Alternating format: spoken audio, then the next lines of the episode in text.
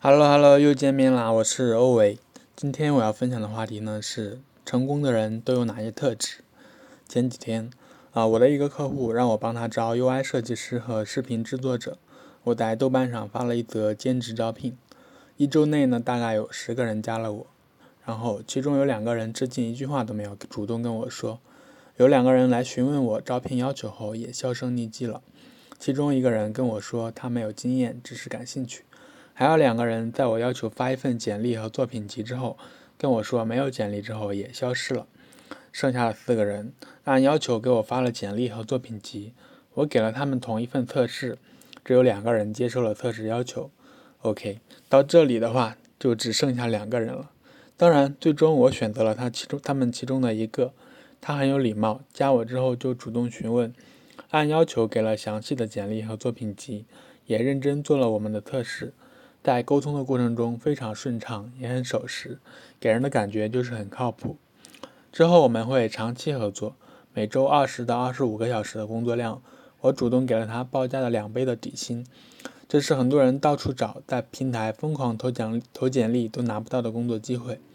我刚刚在豆瓣分享自己的自由职业经历时候，很多人都在问我要怎么样才能做自由职业，去哪里找客户，怎么接活。可是。当机会真正来临的时候，很多人连伸手接一下都不愿意。在这加我的十个十个人里面，只要稍微主动一点，给一份简历和作品集，认真做个测试，你获得这个机会的概率就一下从百分之十提升到百分之五十，二选一的几率就这么简单。无独有偶，我的付费星球大概有两百名会员，其中跟我长期合作的大概有十个人，这十个人跟剩下的一百九十个人起点是一样的。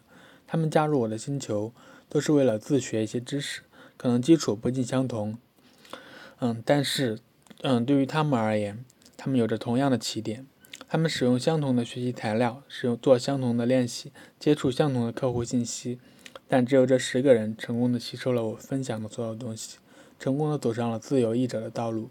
到底是什么让他们跟剩下的一百九十个人不一样呢？接触的人多了。我逐渐总结出那些可以成功做自由职业的人有哪些共同特质：一、不会被小问题劝退。其实，抛开专业能力不谈，很多人都败在了一些小细节上。有人去平台申请账号，第一次没有通过就放弃了；有人给客户回了邮件，没有收到回复，一看合作流程这么复杂，又放弃了；有人使劲投啊 proposal，终于有客户回复了。别人只问他：“你打算怎么开展我这个项目？”他觉得回答很麻烦，放弃了。放弃的理由太多，但其实有些事情去做了之后，你会发现并不难。回头看的时候，甚至觉得异常简单。同一则信息，有人看到的是机遇，有人看到的是困难。举个非常非常简单的例子，我之前分享了啊真狗这个平台，很多人只是去官网看一眼，发现没有开放中英语演示，就直接放弃了，还在评论区抱怨。但是也有人发现没有开放之后，去查询了各种相关信息，发现这个平台隔段时间就会开放一次，于是关注了他们的公众号蹲守，最后成功拿到了 Pro 等级，零点零九刀一个字的英中翻译项目还是挺香的。大家都只看到成功人成功后的样子，以为他们拥有多少自己永远无法拥有的资源，但现实却是他们也许只是多了一点点坚持。第二点就是靠谱。做自由职业之后，除了会跟客户直接合作，很多时候也要跟别的自由职业者合作，或者跟公司在公司的在职员工合作。但老实说，虽然在工作这么一个专业领域，靠谱的人真的很少。靠谱意味着别人可以信赖你，意味着说话算话，意味着说下午三点交稿就就绝不拖到五点，意味着多想一步。自由职业比起在公司工作，需要更多的信任度。客户要把一个重要的项目交给你，那么首先他必须非常信任你，给你付的薪水可能只是小事，耽误了项目的进度却会带来非常非常大的损失。所以，成功的自由职业者通常都是很靠谱的人，你会觉得把活交给他放心，他从来不拖延，从来不找借口，有问题会提前沟通和说明，不会动不动就消失。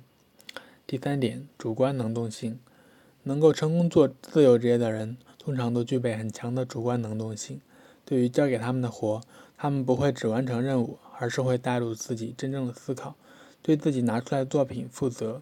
他们不会交出自己的不满意的作品，也不会只完成交代的任务。一个人有没有主观能动性，是不是用心干活，决定了他能不能走得长远。尤其是长期在公司体制内工作的人，已经习惯了接受上级的任务安排，只做一颗螺丝钉应该做的事情。但自由职业不是这样。你有没有为客户考虑，是一眼就能看出的事情。也许第一次合作，客户不了解，把单子给了你。但后续就不会再跟你合作。开发新客户的难度远远高于维系老客户，很快你就会疲惫不堪，只想放弃，路自然不好走。安宁伟写了这么多，也算给自己提个醒，提醒自己不要被看似麻烦的小问题劝退，提醒自己要做一个靠谱的人，提醒自己要充分发挥主观能动性。有时候，成功和失败之间差的就是那一点点小细节。好啦，以上就是今天要分享的内容了。成功的人都有哪些特质？啊，今天的内容呢，主要来自于娜娜。如果你觉得有收获的话，啊，可以分享、转发、点赞本期播客。我们下期再见。啊，我是欧维，拜拜。czasu, siebie whatever.